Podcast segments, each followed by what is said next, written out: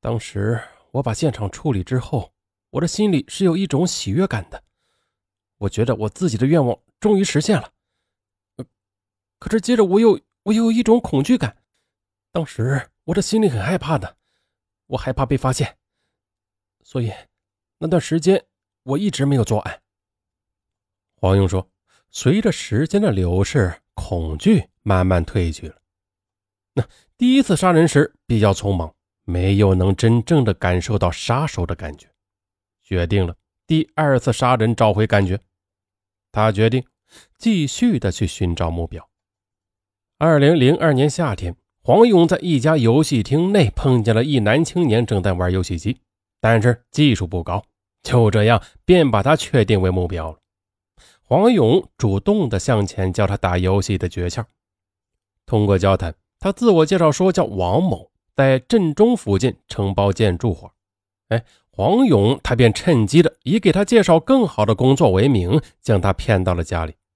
黄勇指着木马说：“这个呢是用人单位设计的一种智能游戏，必须过关的，否则用人单位是不收的。”这个王某他就很傻、很天真的信以为真了，他按照要求上了木马。我将他捆好后，也是突然用白布条把他给勒死的。我将尸体挪到了西间，把埋王平的地方又重新给挖开了。两个小时后，我又到西间，先把王某的衣服扒光，然后用菜刀将尸体肢解成五块，然后和王平埋在了一起。第二天天亮时，黄勇将王某的衣物在厕所北面焚烧，留下他所带的二十来块钱。当时我杀了王某之后，我就感觉到自己已经成为一名杀手了。嘿，哦哦，呃，但是人家那种杀手很很利索的，我还是不够利索，我同他们还是有距离，所以我还想练练。让你练，让你练，奶奶的，练你个头，练的你，先压下去。杀了王某以后。农活就忙了，黄勇他便一直没有机会。直到二零零三年的一月，在平舆县月胆桥南的一游戏厅内碰见了孙某。这个孙某呀，他在平舆县二高上学，喜欢绘画。黄勇就以去看画为名，将孙某骗到了家中。黄勇他指着木马说：“这不但是个很好的画架。”而且呢，是一种智能游戏。相似的一幕又出现了，孙某被突然勒死，并被肢解。第二天，黄勇在厕所北边把孙某的衣物烧掉，留下了皮带和他身上所带的五百二十元钱。杀了孙某之后，我就心想：哎，这样既可以满足我当杀手的愿望，又可以得到钱财，我就自己不能控制自己了。我就接二连三的杀人了，这是来自于黄勇的供述。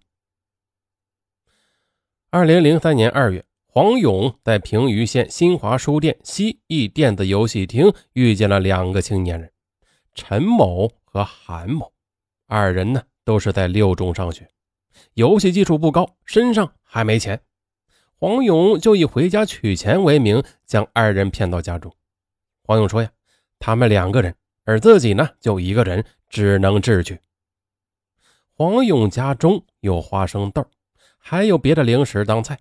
过春节时还剩下一斤永乐鲜和几瓶啤酒。黄勇便劝他们喝酒啊，自己呢，他不喝。陈某他便喝了一杯白酒，三瓶啤酒。韩某是喝了一杯白酒，一瓶啤酒。两人当时就醉倒在地上。